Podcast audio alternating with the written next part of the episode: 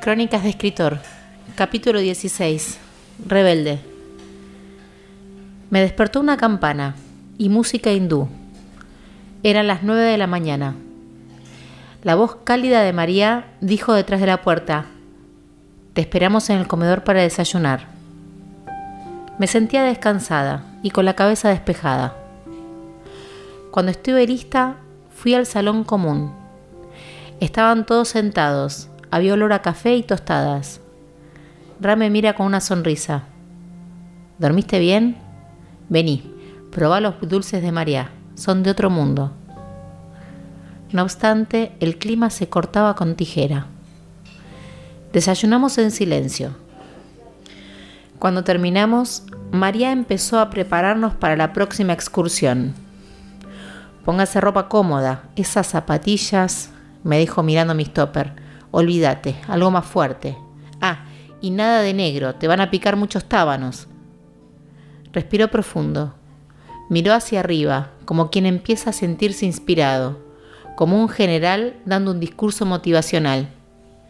Recuerden que no es solo un paseo, no van a subir un cerrito, van a realizar un ascenso en todo sentido. Nos tomó de las manos y nos acercó entre nosotras. Cerró los ojos, volvió a inspirar profundo. Siento que están preparadas. Es el momento.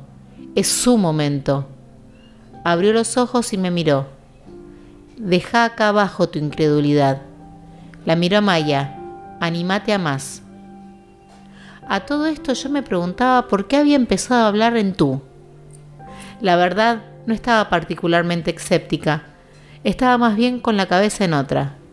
Tenía mil preguntas, tenía mil otros reclamos. Van a ascender, van a pasar la noche en el Valle de los Espíritus y van a bajar. No se separen. Amuyen será su guía, en todo sentido. Lo miró a él. Estás preparado, hijo. Conducirás a estas almas por el camino. Recuerda, eres solo una guía. Mochila liviana, petacas que nos proveyó Ra para pasar el frío y allá salimos. Estuvimos en silencio hasta la base. Llegados allá, Amuyen nos proveyó de unas ramas que funcionarían como báculo y arrancamos. A los 40 minutos yo ya estaba maldiciendo al cigarrillo y a los kilos que se alojaban en mi trasero.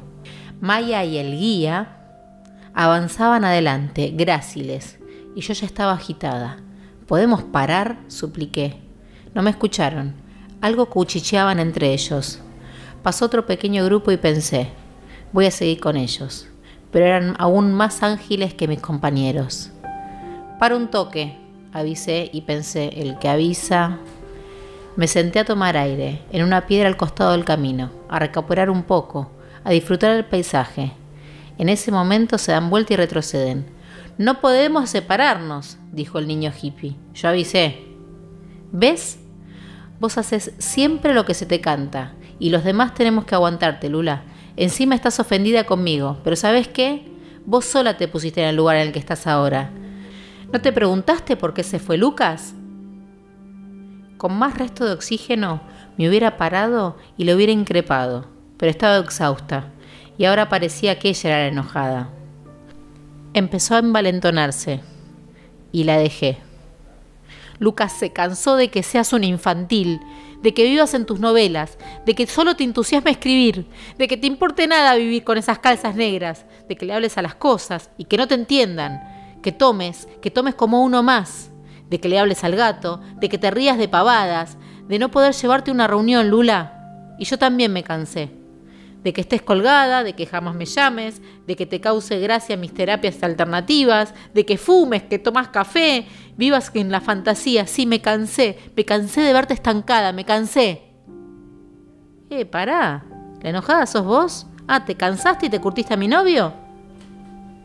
No, no y no. No puedes salir de sus estructuras, de tus preconceptos.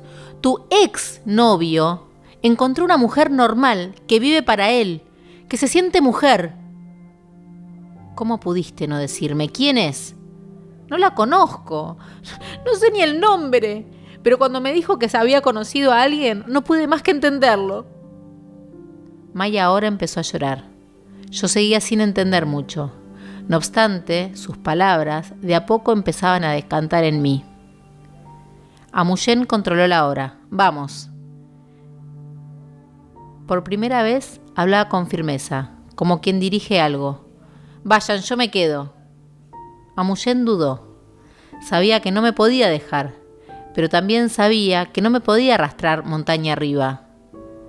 Escúchame, no te corras del sendero, acoplate con algún grupo y nos vemos en el refugio. ¿Entendiste? No contesté, miraba el paisaje. ¿Entendiste? No soy tarada. ¿Te veo a la mañana en la cabaña o te veo arriba? Necesita espacio para variar, dijo Maya. Sí, la puta que te parió, Maya, necesito espacio. Ahora todo lo mío es malo. Déjame, necesito estar sola. Maya bajó un cambio. Me miró, sin todo el drama de esos días. Tenés razón, estoy enojada. Tengo que aclarar mis sentimientos. Yo también necesito espacio. Algo de razón tenía. Sí, soy un desastre. Sí, dejé el espacio para que Gordo encuentre una mina. Sí, la colgué a Maya mil veces. Y no, no me arreglo y vivo pensando en mis historias. Y lo único que sé hacer bien es escribir.